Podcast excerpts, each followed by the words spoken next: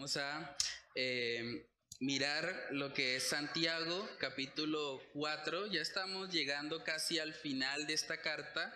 Es una carta corta, pero bastante sustanciosa por su contenido. Es una carta que espero haya sido de bendición para sus vidas. Personalmente ha sido una bofetada tras otra. Santiago es alguien que habla muy claramente acerca de las demandas que hay para aquellos que dicen ser cristianos. Y hoy vamos a estar viendo la parte final de lo que es el capítulo 4. Hace ocho días nuestro hermano Juan Pablo nos estuvo compartiendo, hace 15 días, perdón, hace ocho días tuvimos la visita del pastor Aaron Vance pero hace 15 días nuestro hermano Juan Pablo nos hablaba acerca de ese contraste, ¿no? Que podemos ver entre ser o amigos de Dios o ser amigos del mundo. Y algo interesante veíamos ahí en Santiago capítulo 4, en el versículo 4, es que se habla de un adulterio que no es un adulterio físico. Se habla de un adulterio espiritual. Santiago capítulo 4, versículo 4 dice, oh almas adúlteras ¿No sabéis que la amistad del mundo es enemistad contra Dios? Cualquiera pues que quiera ser amigo del mundo se constituye enemigo de Dios. Entonces hay un contraste ahí, ¿cierto? Ahora es importante cuando hablamos del mundo como tal, la tendencia casi siempre en la mayoría de las personas es pensar en el mundo como algo externo.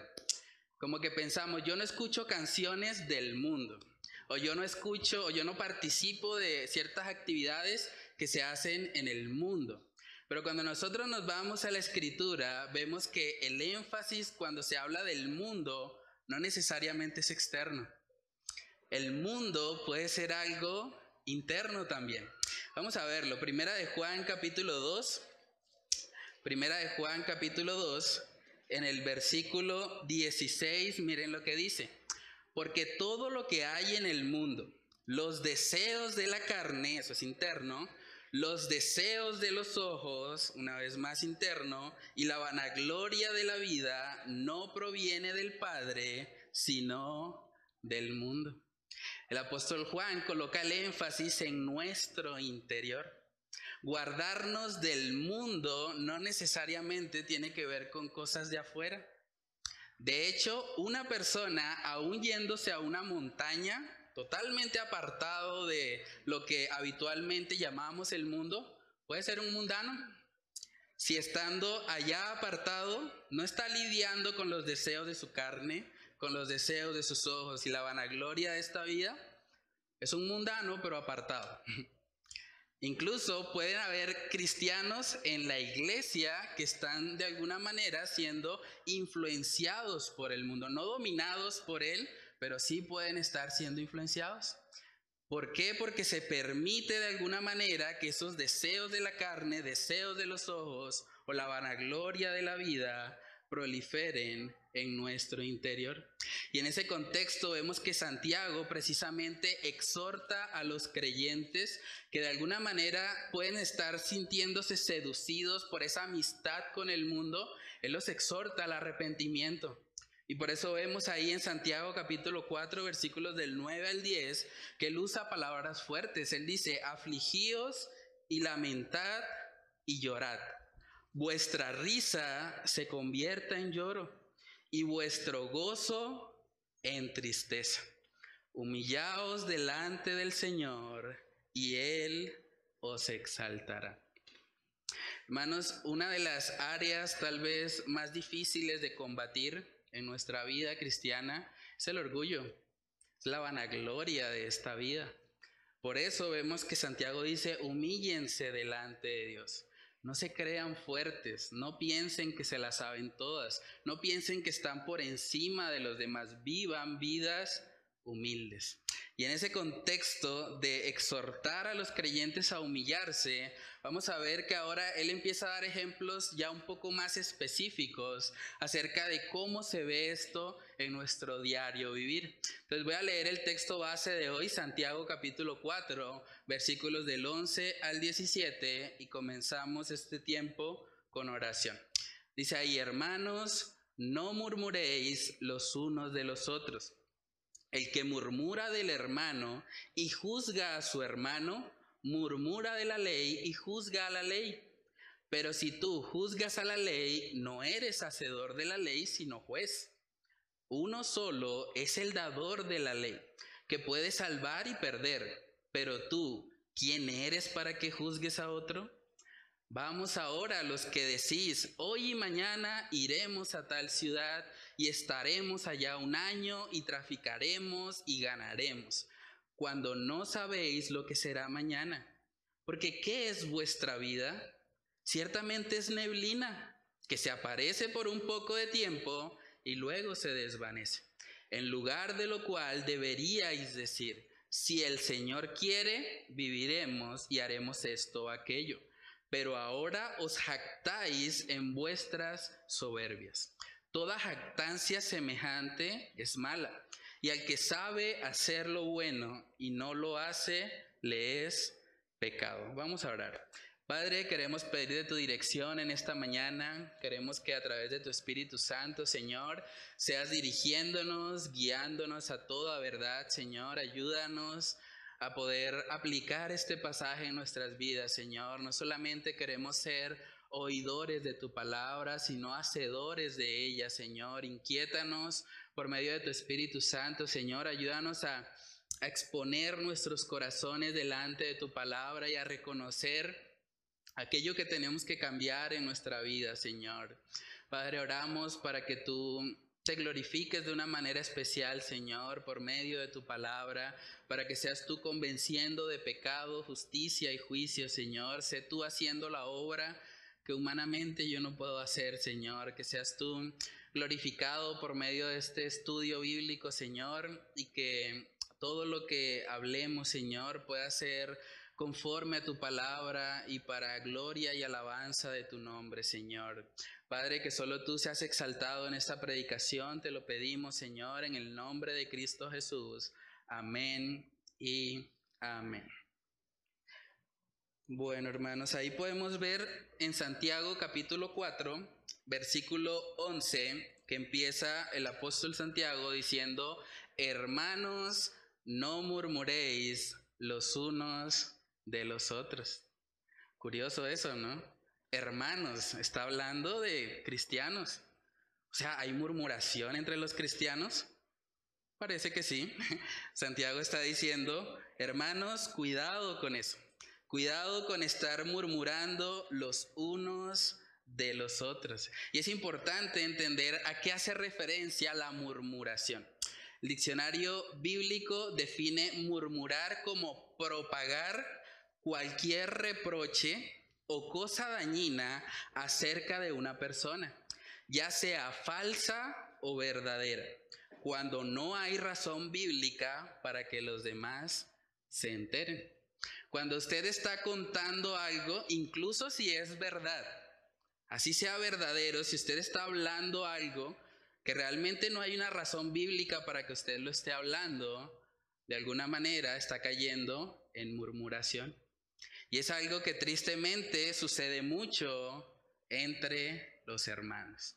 Por eso Santiago dice, hermanos, no murmuréis los unos de los otros. Dice el que murmura del hermano y juzga a su hermano, murmura de la ley y juzga a la ley. Pero si tú juzgas a la ley, no eres hacedor de la ley, sino juez. Entonces, hermanos, debemos tener mucho cuidado con este pecado de la murmuración. Ese es el primer punto en esta mañana, el pecado de la murmuración. Usted de pronto puede pensar, no, pues yo soy alguien que siempre digo la verdad. Y yo pues cuando hablo de alguien lo hablo porque es cierto. Aún diciendo la verdad, si usted está haciéndole daño a la imagen o reputación de ser hermano en la fe, usted puede estar cayendo en murmuración. Es común a veces que en el contexto cristiano, como tenemos comunión unos con otros, a veces un hermano puede sentirse afligido y puede buscar de pronto un hermano de la iglesia, un hermano en la fe, para contarle tal vez alguna lucha, tal vez alguna debilidad que esa persona tiene. Y puede ser que de pronto un hermano, vamos a colocar un caso hipotético, se le acerca a otro y le dice, hermano, ora por mí, realmente estoy teniendo muchos problemas en mi matrimonio. Hace mucho que mi esposa y yo ni siquiera hablamos. Estamos ahí bajo el mismo techo, pero pues realmente cada vez que hablamos hay una discusión, cada vez vivo realmente en mi hogar una situación muy difícil, ora por mí, pídele a Dios que me ayude. Y casi que inmediatamente, cuando la persona termina de confesar ese pecado buscando ayuda de su hermano en la fe, el hermano inmediatamente toma el celular y llama al hermano chismoso y le dice, hermano, le tengo la última. Imagínese cuál matrimonio de la iglesia está que se acaba. Uy, ¿cómo así, hermano? ¿Quién? Dígame. No, pues el hermano fulanito, no. No, ese no es. Ese tiene también otros problemas, pero no, el, que le tengo el chisme ahorita es otro. Eh, bueno, el hermano, no sé, Perencejo, no, tampoco. Entonces, ¿quién es? Dígame. Y el otro con la curiosidad de pronto dice, bueno, es el hermano Sutano. Ese hermano tiene una cantidad de problemas. Es que se les nota, es que yo veo que ellos cuando van a la iglesia están como amargados. Eso mínimo es un matriarcado allá. La mujer se ve que es bien brava, esa es la que gana todas las peleas en la casa. O sea, sin saber realmente cuáles son las motivaciones, qué es lo que está pasando realmente en la situación, alguien puede llegar a especular y a murmurar cosas que no le competen. Y es lo que Santiago está diciendo acá en el texto. Cuidado porque cuando yo murmuro de mi hermano, yo estoy murmurando de la ley, juzgando a la ley y poniéndome en el lugar del legislador que es Dios. Nosotros, dice la palabra, que cuando vamos a juzgar algo debemos hacerlo con justo juicio. Y debemos tener muy claro que nosotros mismos no podemos establecer simplemente por lo que vemos externamente lo que está pasando en el corazón. Volviendo al ejemplo del matrimonio, la persona no sabe realmente cuáles son las causas, cuál es el problema, pero se atreve a especular y se atreve a decir de pronto, bueno, es que ahí debe haber algo oculto. Es que él tenía cara como que le estaba siendo infiel. Pero realmente si usted no tiene pruebas de eso, usted debe guardar silencio. La murmuración es un pecado muy serio delante de Dios. La murmuración tiene el poder de destruir y dividir totalmente una congregación. Hay muchas iglesias que se han dividido, incluso se han acabado por causa de este pecado. Porque alguien empezó a murmurar, empezó a buscar un grupo de adeptos que estuviesen apoyando lo que él pensaba y de repente formaron una rebelión en la iglesia y dijeron vámonos a darle un golpe de estado al pastor porque nosotros tenemos la verdad y vamos a acabar con eso porque no es bíblico. Y así se han destruido muchas iglesias.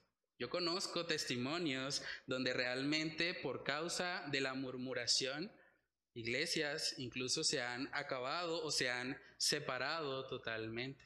Entonces, hermanos, es un pecado muy serio delante de Dios. En Proverbios capítulo 11, el libro de Proverbios habla mucho acerca de tener cuidado con nuestra lengua. Nosotros debemos ser muy cuidadosos. El mismo Santiago, como estudiamos en el capítulo 3, nos advierte de lo peligrosa y dañina que puede llegar a ser la lengua. En Proverbios capítulo 11, versículo 9, dice ahí la palabra, el hipócrita con la boca daña a su prójimo, mas los justos son librados con la sabiduría. El hipócrita con la boca daña a su prójimo. Hay gente que si no le dicen, no le diga a nadie, cuenta todo. O sea, tienen que decirle como que cuando alguien le está contando algo, tiene que darle la cláusula y decirle, pero por favor no le cuente a nadie. Eso no está bien, hermanos. Nosotros debemos ser conscientes, apliquemos la regla de oro. Nos gustaría que alguien esté exponiendo nuestras debilidades con los demás que le esté contando a todos, de pronto dañando a nuestro prójimo, como dice el proverbio, sea, dañando tal vez nuestra imagen, nuestra reputación delante de los demás. Es importante que nosotros cuando hablamos de este tema de la lengua seamos sensatos y prudentes al hablar. Usted no debería contar aquello que no le gustaría que contaran de usted. Y usted debería tener mucha prudencia si el comentario que usted va a hacer va a dañar de alguna manera la reputación o el buen nombre de ese hermano. Porque a veces pasa tristemente que entre los cristianos es donde más duros se dan o nos damos. Porque pensamos, no, pues es que yo conozco la palabra y la palabra dice que yo puedo ir y juzgar y yo puedo hacerlo y, y creemos siempre tener la razón. Pero hermanos, es muy importante que nosotros, antes de señalar el pecado en otros, como dice la palabra, examinemos primero la viga que hay en el nuestro. No quiere decir que no vamos a juzgar nunca, hay un momento para hacerlo. Pero yo debo quitar primero la viga de mi ojo para luego poder ir y de alguna manera quitar una paja en el ojo de mi hermano. Siempre que yo voy a hacer un juicio, debo hacerlo realmente con temor y temblor. Con temor y temblor, no buscando destruir, atacar a la otra persona, sino más bien buscando edificarla. No buscando dividir a la iglesia, no buscando dañar a otros, más bien buscando la gloria de Dios en medio de esa situación. En Proverbios capítulo 6 vemos algo muy fuerte que el Señor dice acerca de lo que Él abomina. Y traten de pensar cómo cada una de estas cosas realmente apuntan o encajan muy bien con el perfil de un chismoso. A excepción de la parte donde habla de las manos derramadoras de sangre inocente, casi que todo lo demás es lo que vemos en una persona chismosa. Dice Proverbios 6, 16, seis cosas aborrece Jehová y aún siete abomina su alma. Los ojos altivos, la lengua mentirosa, las manos derramadoras de sangre inocente, el corazón que maquina pensamientos inicuos, los pies presurosos para correr al mal, el testigo falso que habla mentiras y el que siembra discordia entre hermanos. Es un asunto bastante serio. Dios aborrece cuando nosotros estamos destruyendo a nuestro hermano a sus espaldas. Porque es lo que se hace básicamente con el chisme y la murmuración. Es hablar de las faltas de una persona cuando esa persona no está presente. Decía el pastor Charles Spurgeon que el chisme emite un veneno triple, porque hiere al que lo dice, al que lo escucha y a la persona de la que se habla. Es un veneno triple. Realmente debemos pedirle al Señor que nos guarde de eso. La lista de lo que Dios abomina empieza diciendo los ojos altivos. La razón por la que generalmente alguien está dispuesto a murmurar de otro es porque cree que es fuerte en lo que ese hermano es débil. Entonces está pensando, bueno, él es un adúltero. Yo jamás. No, yo, yo soy un hombre puro y santo, pero él es adúltero. Y puedo señalarlo, puedo juzgarlo, puedo condenarlo, porque yo de alguna manera creo que soy superior o que estoy bien en esa área, entonces por lo tanto puedo ejercer mi juicio sobre esa persona. Pero debemos tener mucho cuidado. Cuando nosotros vamos a señalar el pecado de alguien, cuando vamos a amonestarlo, debemos hacerlo con humildad, reconociendo que nosotros también podemos ser tentados. Entonces, hermanos, las palabras, aunque muchos han tergiversado esto, las palabras sí tienen un poder. Mucha gente cree que el hecho de que las palabras tienen poder es declarar y que se va a cumplir todo lo que yo declare y demás.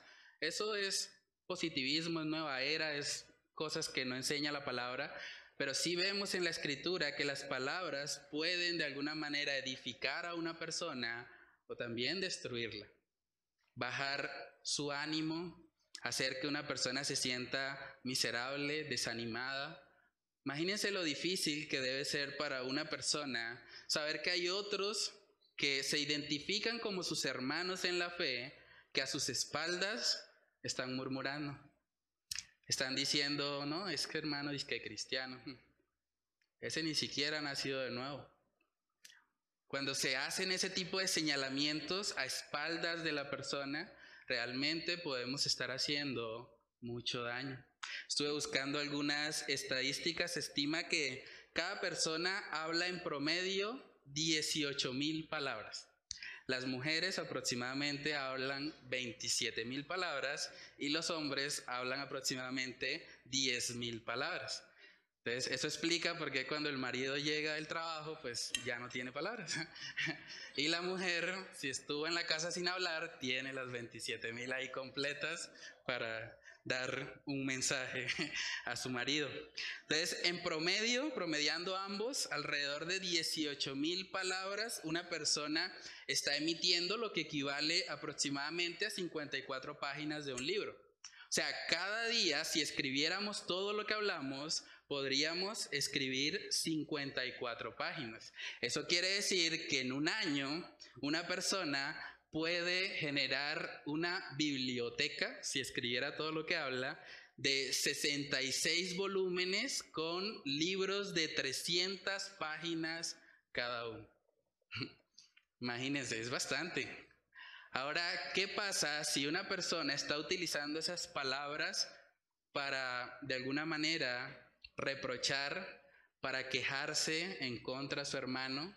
Para destruir de pronto su testimonio, para decir que es una persona que realmente no, no es salva, no, no está viviendo en santificación, para dañar de alguna manera su imagen. Esa persona podría casi que escribir una biblioteca hablando mal de otro.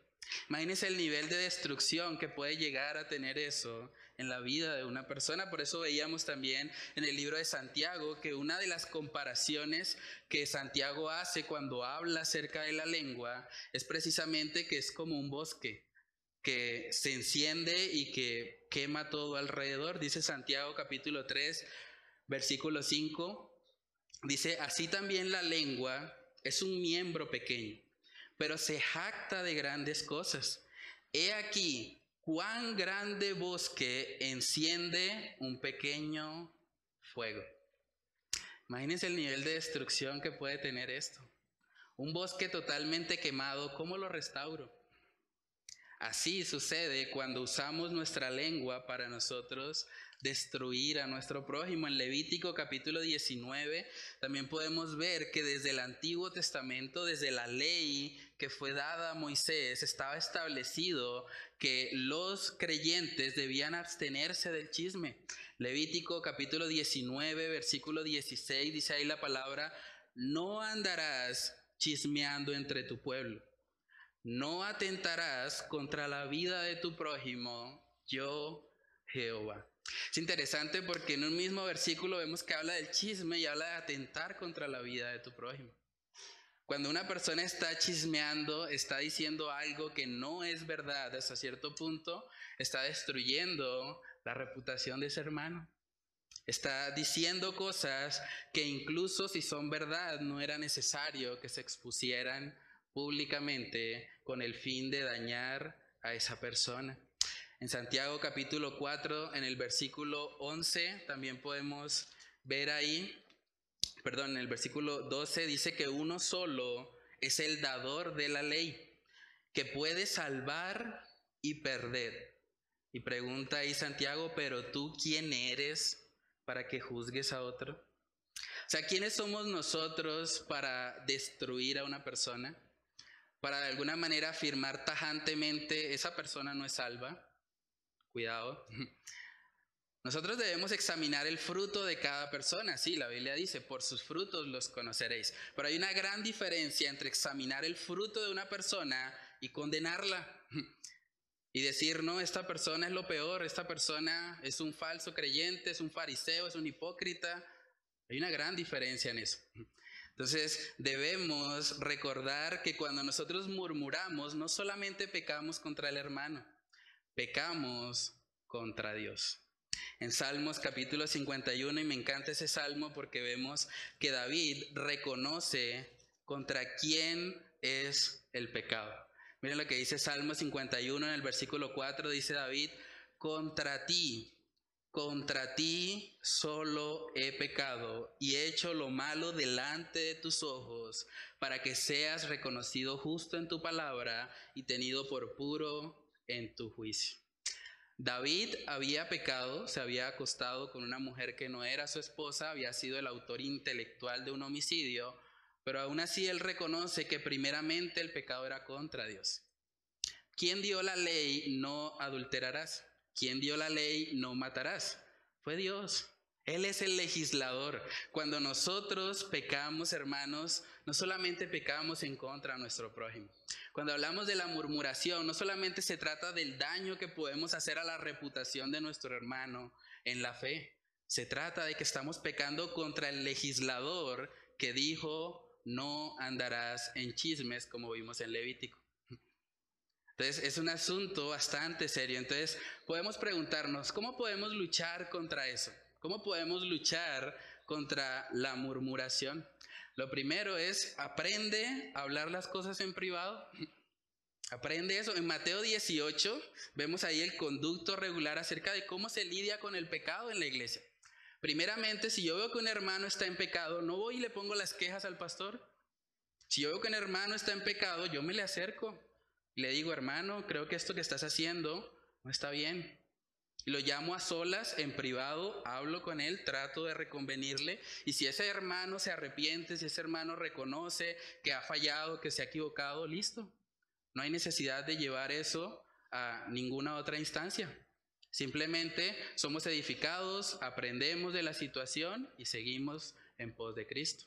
Ahora, si ese hermano no se arrepiente, entonces ahí es donde es necesario que entren dos o tres testigos para tratar de mostrarle la situación con mucha prudencia, con mucha eh, discreción, no tratando de simplemente destruir a ese hermano, sino más bien amonestarle en amor, exhortarle para que salga de la condición en la que se encuentra, pero debemos aprender a hacer eso. Debemos aprender a que como cristianos solucionamos las cosas cara a cara. No es bueno tampoco usar redes sociales ni estas cosas porque no permiten de alguna manera que nosotros podamos interactuar y ver la expresión en la otra persona y tratar de ayudar y colocarnos empáticamente en su lugar. Entonces, podemos nosotros proponernos a solucionar nuestros asuntos cara a cara. En Proverbios capítulo 25 vemos un principio muy interesante acerca de esto. Proverbios capítulo 25 versículos del 9 al 10. Miren lo que dice ahí la palabra. Dice, trata tu causa con tu compañero y no descubras el secreto a otro. No sea que te deshonre el que lo oyere y tu infamia no pueda repararse. Si yo veo que un hermano está pecando, en vez de ir y contarle a otro, lo llamo a solas. Le digo, hermano, creo que deberías reconsiderar esto. La palabra de Dios dice que esto que hiciste tal vez no estuvo bien. ¿Qué tal si de pronto oramos al Señor por eso, mirar si esa persona reconoce su pecado y ayudarle? Eso debería suceder en la iglesia. Es el lugar donde nosotros podemos exhortarnos en amor. Otra forma de combatir la murmuración es también cortando el ciclo. Saben que la murmuración tiene, que es un pecado que es hasta cierto punto contagioso. Por eso dice la palabra también en Proverbios que debemos apartarnos del chismoso, no sea que aprendamos sus maneras, que terminemos también chismeando como él lo hace. Entonces, si usted se encuentra un hermano que realmente llega a contarle información que usted sabe que no es pertinente, usted en amor puede interrumpir a ese hermano y decirle, hermano, ¿realmente usted ya habló eso con la persona? ¿Usted ya le comentó a él? ¿Ya lo hablaron? Porque creo que no es prudente o no es necesario que usted me cuente esa información. Y en amor puede cortar eso, porque es como un fuego que se expande, como dice Santiago capítulo 3. En Salmos capítulo 15 vemos las características de un hombre íntegro. Dice Salmos 15 en el versículo 3, dice, el que no calumnia con su lengua, ni hace mal a su prójimo, ni admite reproche alguno contra su vecino. Si alguien se acerca para contarle la última, para, comprarle, para contarle el chisme, se lo puede parar antes de que esa persona le diga y preguntarle, ¿es necesario que me lo cuentes? ¿Por qué no hablamos directamente con la persona? ¿Por qué no buscamos edificarla más bien? ¿Por qué hablaríamos algo cuando una persona no está presente? Lo tercero que podemos hacer, permite que otros te corrijan. A veces las personas no aplican la disciplina eclesiástica porque tienen temor a que de pronto se va a enojar el hermano. De pronto lo va a tomar a mal, se lo va a tomar personal, pero estamos en una iglesia donde todos estamos llamados a exhortarnos en amor. La exhortación de un creyente no es para destruir a nadie, es para edificarlo, para que esa persona pueda apartarse del pecado y que pueda vivir una vida santa para gloria de nuestro Dios. En el libro de Hebreos capítulo 3, Hebreos capítulo 3, versículo 13, podemos ver, perdón, versículo 12 al 13, dice ahí, mirad hermanos, que no haya en ninguno de vosotros corazón malo de incredulidad para apartarse del Dios vivo. Antes exhortaos los unos a los otros cada día, entre tanto que se dice hoy, para que ninguno de vosotros se endurezca por el engaño del pecado. Uno de los beneficios espirituales de estar en una iglesia es que usted tiene hermanos que lo pueden exhortar. Y cuando un hermano lo exhorta, no se lo tome personal. Entienda que Dios en su misericordia ha usado a este hermano para mostrarle algo que tal vez usted no había visto. Antes debemos agradecer. Yo le doy gracias a Dios cuando hay hermanos que se me acercan y me dicen, hermano, puedes hacer esto mejor. Hermano, esto que hiciste creo que no fue apropiado. Es importante que nosotros vivamos eso porque de eso se trata vivir en comunidad. De eso se trata que seamos hermanos en Cristo. Es más que un formalismo. Realmente somos hermanos en Cristo porque estamos para edificarnos los unos a los otros. En el libro de Efesios también vemos un principio muy bueno cuando hablamos de este tema de la murmuración.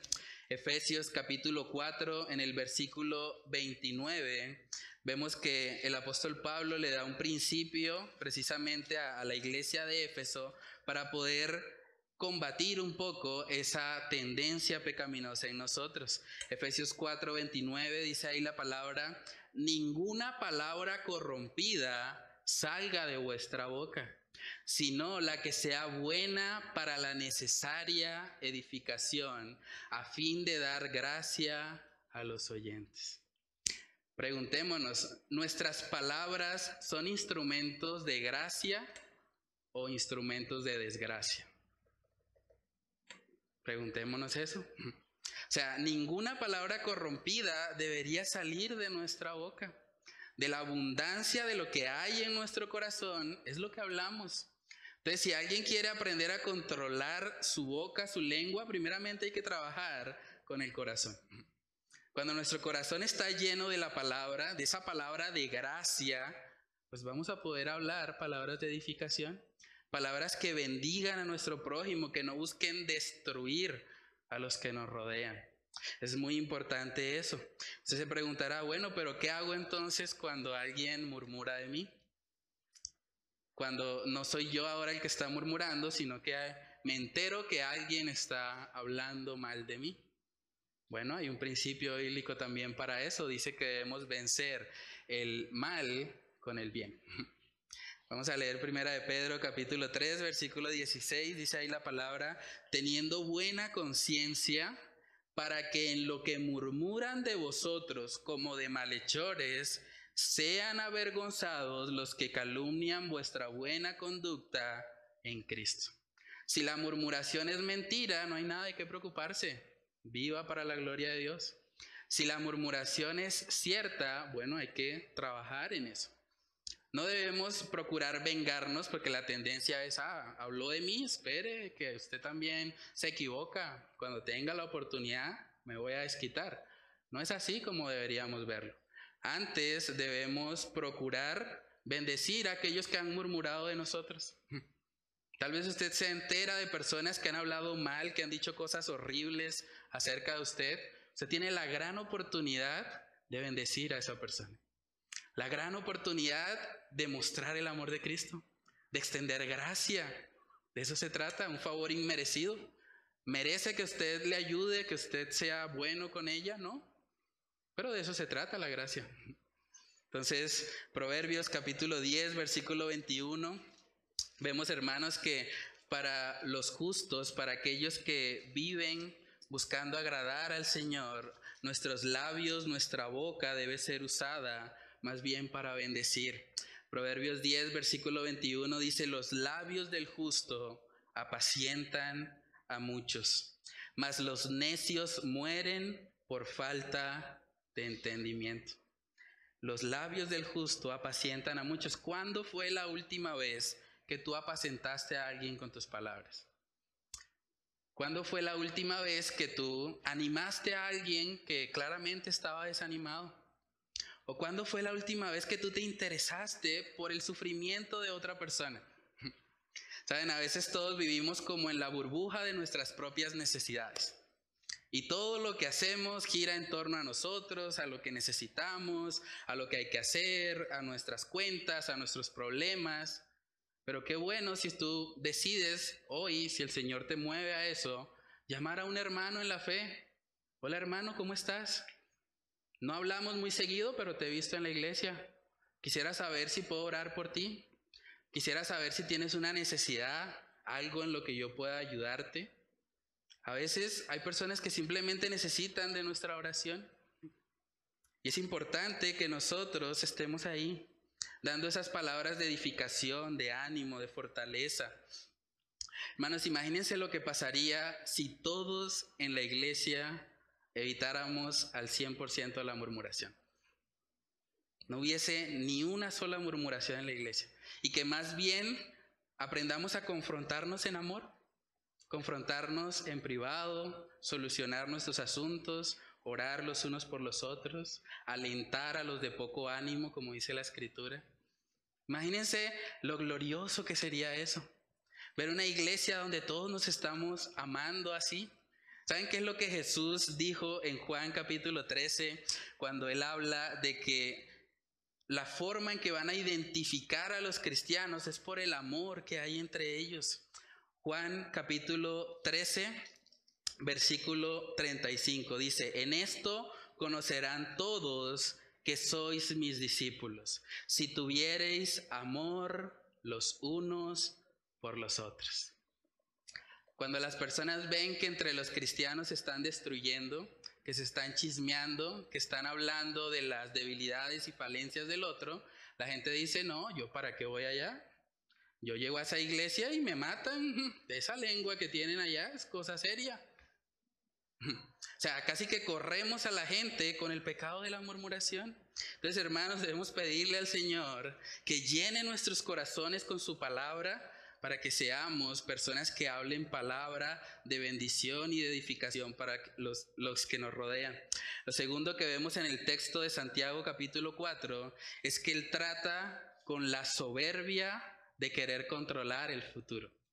La soberbia de querer controlar el futuro. Y parece que no fuera algo como, como soberbia, ¿no? Pero cuando uno lee el texto, vemos que es la expresión que Santiago utiliza. Miremos Santiago capítulo 4 en el versículo 13 dice, vamos ahora, los que decís, hoy y mañana iremos a tal ciudad y estaremos allá un año y traficaremos y ganaremos. Cuando ella habla de traficar, habla de comerciar, no es necesariamente algo ilícito, ¿sí? Traficaremos y ganaremos cuando no sabéis lo que será mañana. Porque ¿qué es vuestra vida? Ciertamente es neblina, que se aparece por un poco de tiempo y luego se desvanece. En lugar de lo cual deberíais decir, si el Señor quiere, viviremos y haremos esto o aquello. Pero ahora, dice Santiago, os jactáis en vuestras soberbias. Toda jactancia semejante es mala. Curioso eso, ¿no? O sea, la gente que dice, hoy y mañana iremos a tal ciudad, estaremos allá un año, traficaremos, ganaremos, son soberbios, dice Santiago. ¿Y por qué son soberbias estas personas? Hermanos, así como el murmurador se coloca en el lugar de Dios, para señalar o condenar a su hermano, también la persona que es presuntuosa respecto al futuro y que no incluye a Dios en sus planes, Se está colocando a sí misma en el lugar de Dios. Es como si esa persona está diciendo, yo tengo el control del tiempo, hoy y mañana iremos a tal ciudad. Ah, vea pues, resultó siendo omnipotente. Hoy y mañana controla el tiempo, dice, iremos a tal ciudad, también conoce la geografía y todo, la ubicación, qué hombre tan impresionante, dice, estaremos allá un año y traficaremos o comerciaremos y ganaremos, dice. Ah, o sea, el hombre conoce el resultado del negocio. No, pues Dios encarnado. ¿Ven el paralelo? Pueden ver cómo eh, la murmuración, cuando nosotros murmuramos, nos colocamos en el lugar de jueces y también cuando especulamos o somos presuntuosos respecto al futuro, hacemos algo semejante. Es como si estuviésemos diciendo que nosotros tenemos el control del tiempo, el control del lugar y el control de los resultados de un negocio. Así es una persona cuando de alguna manera cree que conoce lo que va a pasar. Entonces, ¿significa que no deberíamos planear nada? No, esa no es la enseñanza. El problema es que estas personas de Santiago 4:11 están planeando sin tener en cuenta a Dios. ¿En qué momento mencionaron hoy y mañana haremos esto para la gloria de Dios? O si el Señor quiere, si el Señor lo permite, nunca. El énfasis de estas personas era el dinero. Traficaremos y ganaremos. Estas personas se están comportando como mundanos, como personas que no conocen a Cristo, ni siquiera lo tienen en cuenta en sus planes. En Lucas capítulo 14, Lucas capítulo 14, versículo 28, podemos ver que es importante que como cristianos nosotros sí planifiquemos. Eso no es lo que Santiago está atacando. Planificar en sí mismo no es malo. El problema es cuando planificamos sin tener en cuenta al Señor. Dice Lucas 14, verso 28, porque ¿quién de vosotros, queriendo edificar una torre, no se sienta primero y calcula los gastos a ver si tiene lo que necesita para acabarla? No sea que después que haya puesto el cimiento y no pueda acabarla, todos los que lo vean comiencen a hacer burla de él, diciendo, este hombre comenzó a edificar y no pudo acabar. Aquí vemos que la palabra nos insta a que nos preparemos si tenemos un proyecto, un plan. Claro, hay que proyectar y planificar eso.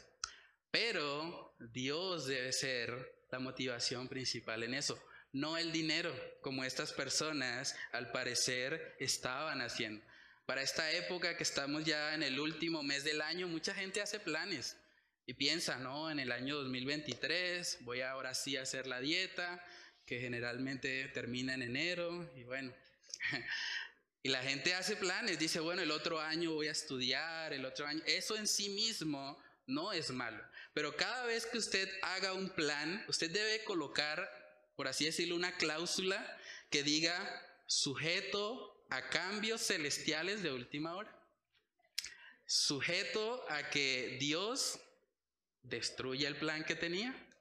Y puede pasar. A veces yo no tenía ni idea de que iban a estar en el ministerio.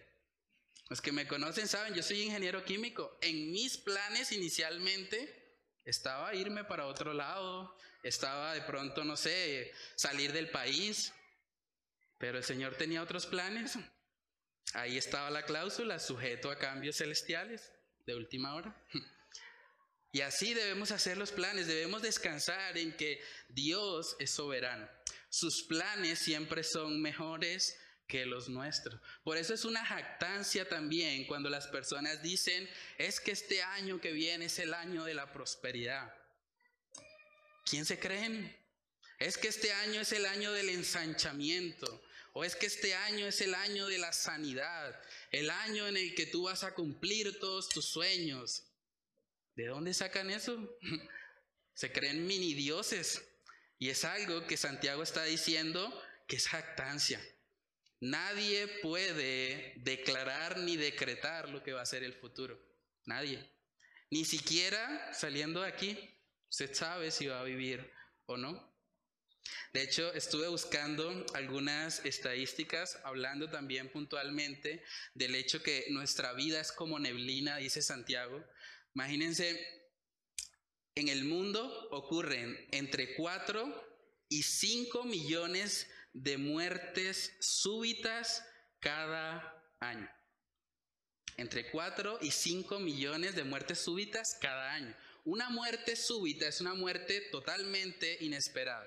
La muerte súbita le puede llegar a jóvenes de menos de 30 años. Algunos, incluso siendo deportistas de alto rendimiento, le ha llegado la muerte. Algunos en el gimnasio, de repente, un paro fulminante y ahí termina. Nadie tiene comprado el día de mañana. La vida es como neblina, como dice Santiago. También vemos ahí que el énfasis de estas personas que están pensando en traficar y ganar es solamente la ganancia económica. Pero a la luz de la palabra, como cristianos, nuestro énfasis no es obtener dinero. Nuestro énfasis es la gloria de Dios. Y si Él nos da dinero, amén. Si no nos da dinero, amén. Decía el apóstol Pablo, he aprendido a contentarme cualquiera que sea mi situación. En Mateo capítulo 6, verso 26, dice ahí la palabra, Mateo 6, 26, dice, mirad las aves del cielo, que no siembran ni ciegan, ni recogen en graneros, y vuestro Padre Celestial las alimenta. ¿No valéis vosotros mucho más que ellas? ¿Y quién de vosotros podrá, por mucho que se afane, añadir a su estatura un codo? Y por el vestido, ¿por qué os afanáis? Considerad los lirios del campo, cómo crecen, no trabajan ni hilan. Pero os digo que ni aun Salomón con toda su gloria se vistió así como uno de ellos. Y si la hierba del campo que hoy es y mañana se echa en el horno, Dios la viste así, ¿no hará mucho más a vosotros, hombres de poca fe? No os afanéis pues diciendo, ¿qué comeremos o qué beberemos o qué vestiremos?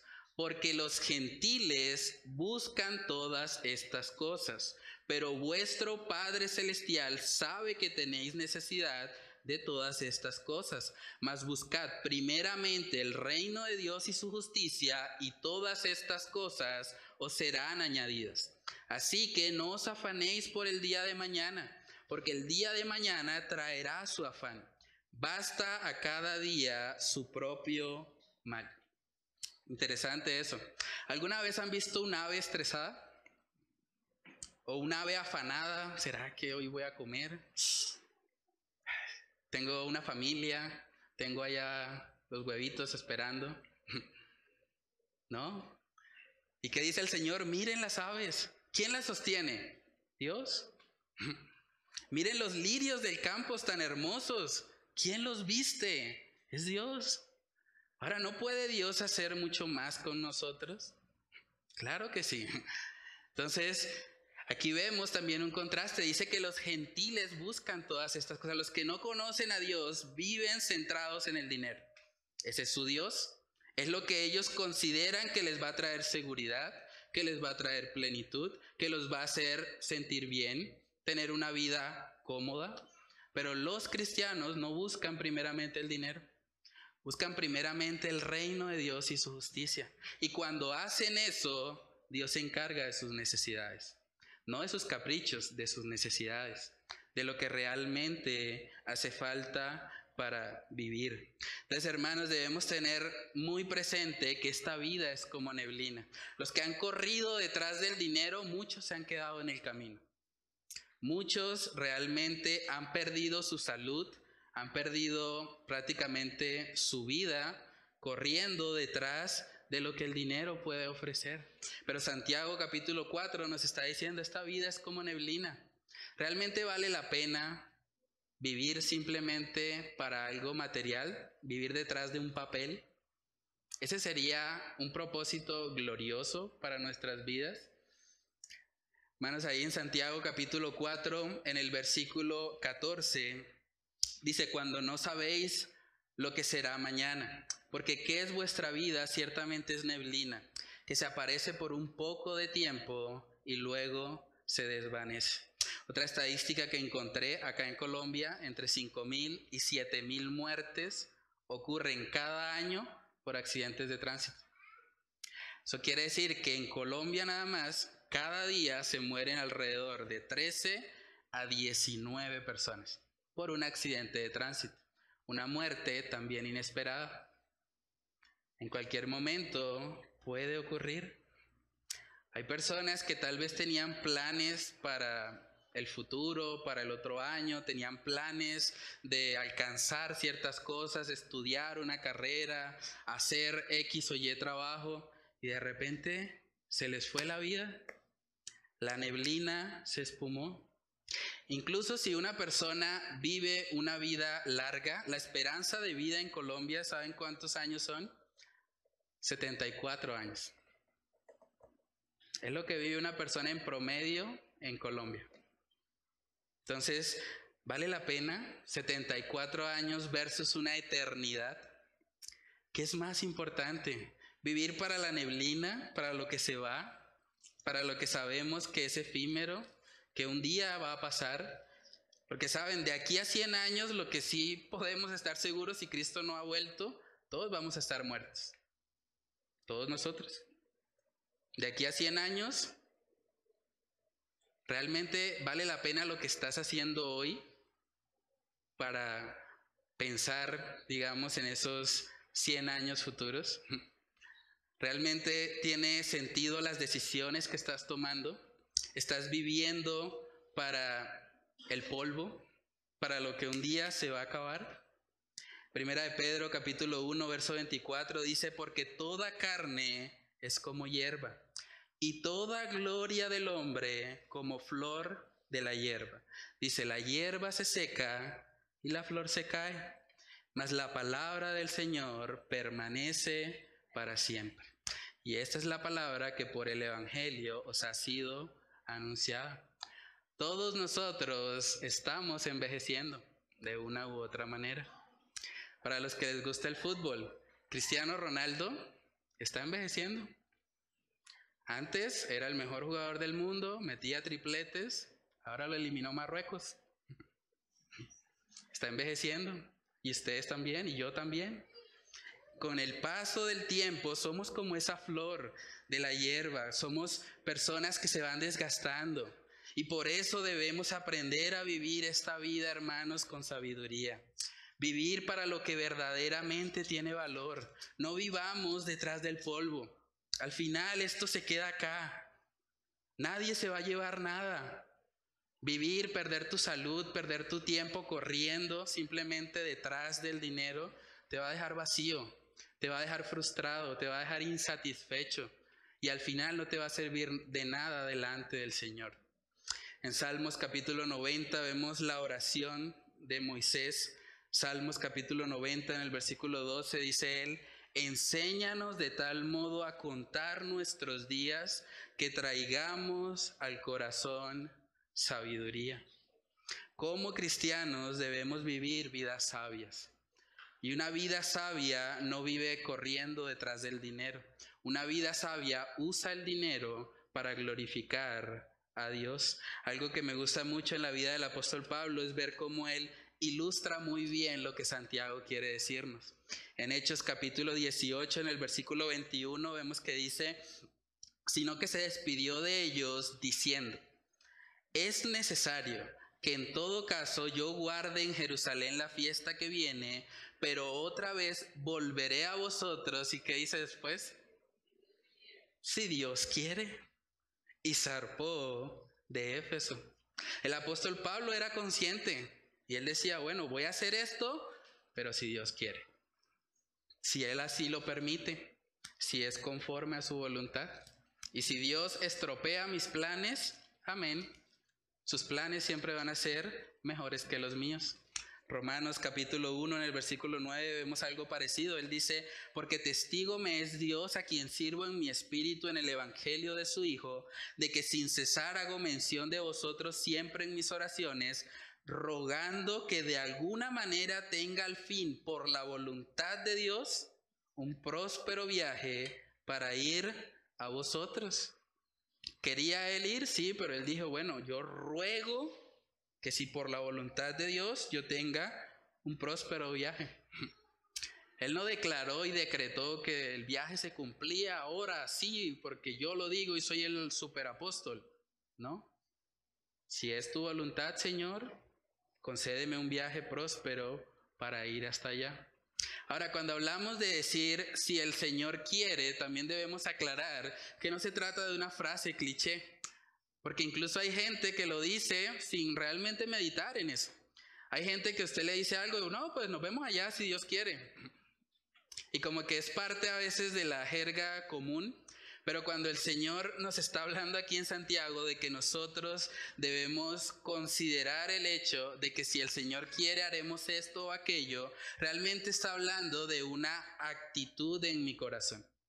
Puede ser que yo no diga las palabras textuales si el Señor quiere, pero en mi corazón yo soy consciente de que yo no soy mi propio Dios de que mis planes no son soberanos, que no es lo que yo diga, es lo que el Señor establezca. Por eso es tan importante conocer al Señor. Estamos ahorita los miércoles haciendo una serie sobre los atributos de Dios. Si usted no ha venido, yo lo invito, venga. Es una gran oportunidad. Estamos meditando en cada atributo de Dios. Y aunque es un estudio que prácticamente sería imposible de lograr, porque dice la palabra que la vida eterna es conocerle a Él, por lo menos tenemos una abreboca, una antesala de cómo es nuestro Dios. Entonces yo le animo, uno de los atributos de Dios es que Él es soberano. Y porque Él es soberano, yo no puedo decirle a Él que haga lo que yo quiera. Tengo que orar con humildad. Tengo que reconocer que aunque me duela ciertas cosas que sucedan en mi vida, yo puedo descansar en que la voluntad de Dios siempre es mejor que la nuestra. Un testimonio que personalmente me impacta mucho es el de el libro de Job. En Job nosotros podemos ver un hombre que realmente pasó por muchas pruebas, por situaciones que humanamente creo que nadie quisiera vivir, pero aún en medio de esa pérdida que Job tuvo, tanto material como de su familia, él dijo algo muy impactante en Job capítulo 1, versículo 20. Dice ahí la palabra, entonces Job, después de todas las tragedias que, que le pasó, dice, se levantó y rasgó su manto y rasuró su cabeza y se postró en tierra y adoró. Y dijo, desnudo salí del vientre de mi madre y desnudo volveré allá. Jehová dio y Jehová quitó. Sea el nombre de Jehová bendito. Este hombre en vez de maldecir a Dios porque sus planes no salieron como tal vez él pensaba, él reconoció y dijo, Señor, tú eres soberano. Si tú has decidido quitarme a mi familia, confío en que tus planes son mejores que los míos. Si has decidido quitarme mis posesiones, confío en que tú eres un Dios justo, santo, bueno, todopoderoso y tú comprendes lo que yo no puedo comprender. Es importante que nosotros desarrollemos una actitud así. Entonces, a manera de aplicación, preguntémonos, ¿tú eres de los que se jacta presumiendo sobre el futuro? No, ya tengo el negocio listo. El otro año el dólar sube a 6 mil, invierto en dólares y ya tengo el negocio para salir de pobre. ¿Así haces tus decisiones?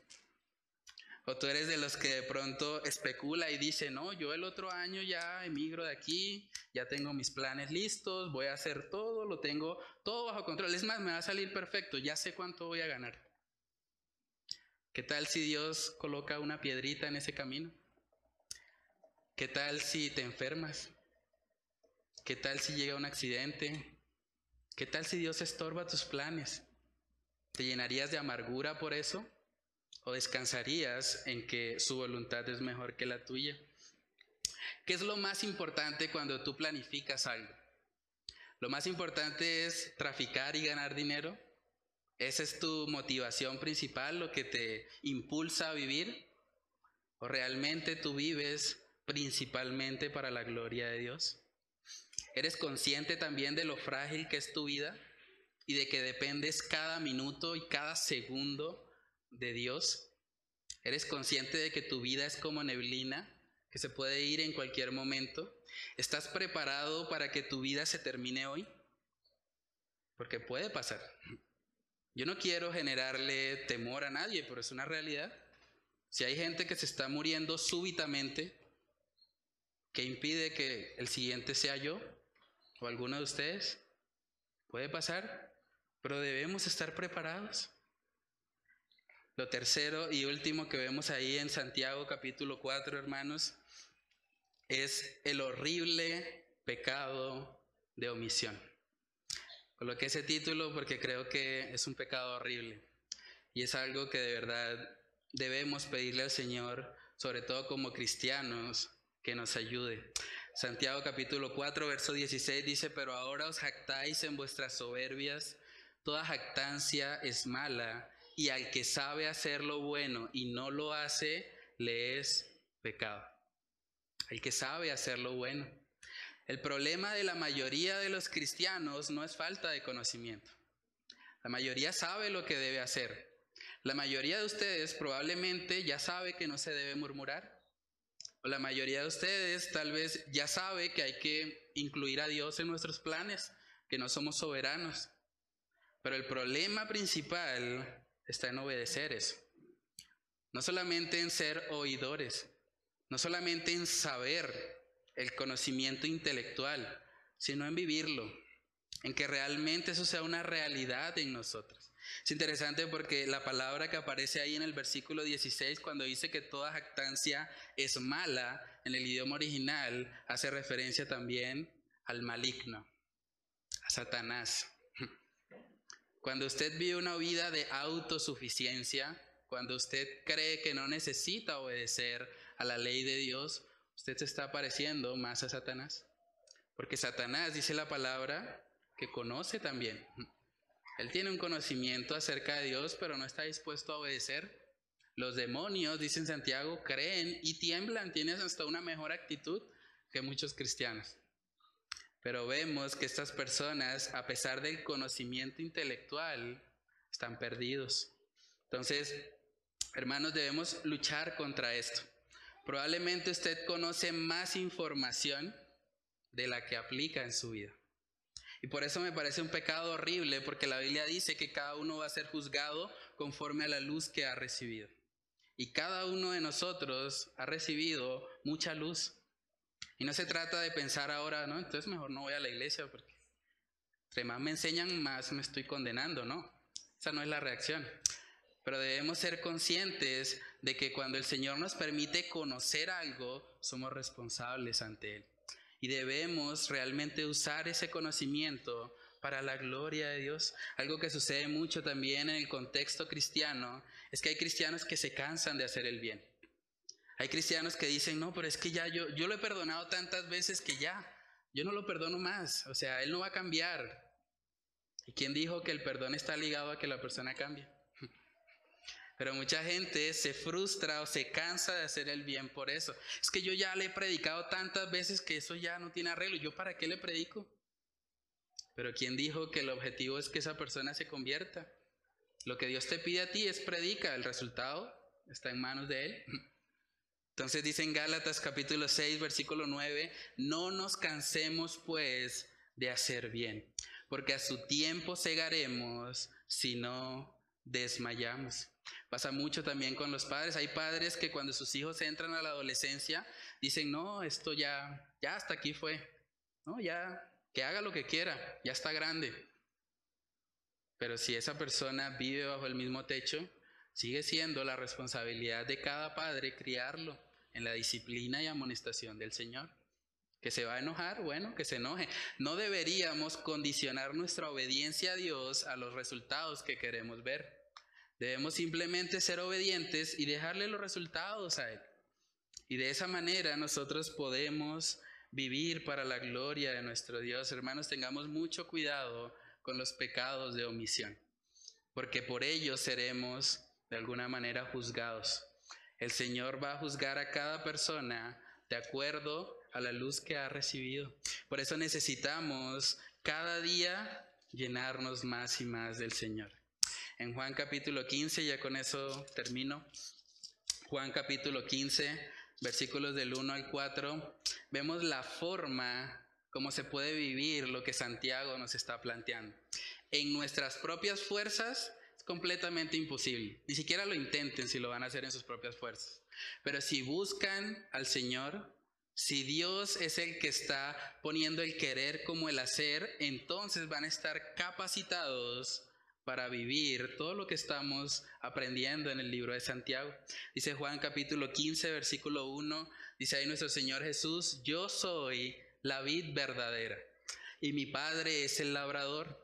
Todo pámpano que en mí no lleva fruto lo quitará, y todo aquel que lleva fruto lo limpiará para que lleve más fruto.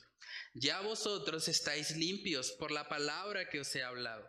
Permaneced en mí y yo en vosotros. Como el pámpano no puede llevar fruto por sí mismo si no permanece en la vid, así tampoco vosotros si no permanecéis en mí. Hay gente que se pregunta, ¿por qué yo sé algo y no lo aplico? Tal vez necesitas conectarte más a la vid, permanecer en él. Solamente a través de esa relación vital que hay entre la vid y el pámpano es que un creyente puede evidenciar fruto en su vida. Y de la misma manera, si hay personas que realmente no están viviendo una relación con Cristo, es normal que tú vivas en murmuración porque estás viviendo básicamente en tu naturaleza pecaminosa. Es normal también que tú hagas planes sin tener en cuenta a Dios es lo que menos te importa porque estás viviendo para ti mismo. Pero si ese es tu caso, yo te animo a que hoy sea el día de arrepentimiento para ti. Que hoy sea el día en que tú reconoces que eres un pecador, que no hay esperanza para ti, que si Dios como legislador te juzga en función de la ley que Él ha establecido, los diez mandamientos, estás perdido. No hay esperanza.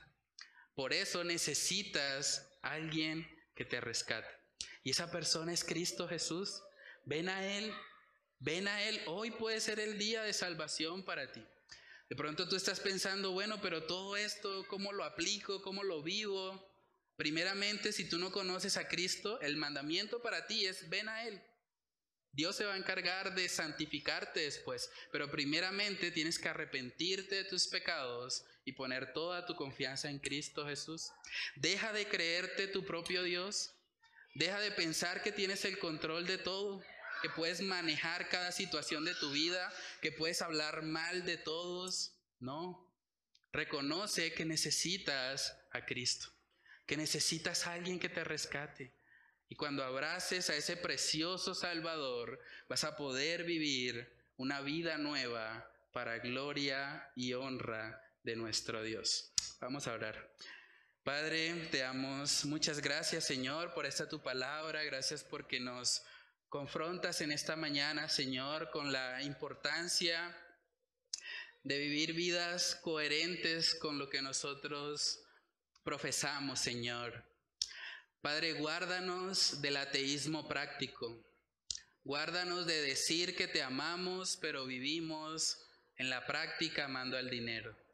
Guárdanos de que con nuestros labios cantemos que eres lo mejor para nuestra vida, pero al mismo tiempo estamos destruyendo a nuestro hermano a sus espaldas. Padre, guárdanos de vivir una vida incoherente Ayúdanos a aplicar aquello que ya conocemos, Señor. Ayúdanos a no ser indiferentes, Señor, ante lo que hemos escuchado hoy y lo que hemos escuchado cada día que abrimos tu palabra, Señor. Padre, ayúdanos a hacer lo que sabemos que debemos hacer, Señor. Ayúdanos a guardar nuestros corazones de los pecados de omisión de esos pecados que un día tendremos que dar cuentas delante de ti, Señor, porque aún sabiendo lo que debíamos hacer, no lo hicimos, Señor. Oramos para que tú nos concedas arrepentimiento en esta mañana, para que tú obres en el corazón de aquellos que no te conocen, Señor, que tú les permitas comprender la necesidad que tienen de un Salvador, Señor. Que puedan ver que el pecado que han cometido no es un pecado en contra a otra persona, no es un pecado en contra a, una, a un código penal o a una sociedad. Es un pecado que han cometido primeramente en contra a ti, Señor, que eres un Dios santo, santo, santo. Padre, que tú obres de tal manera que el arrepentimiento pueda ser una realidad en la vida de esta persona.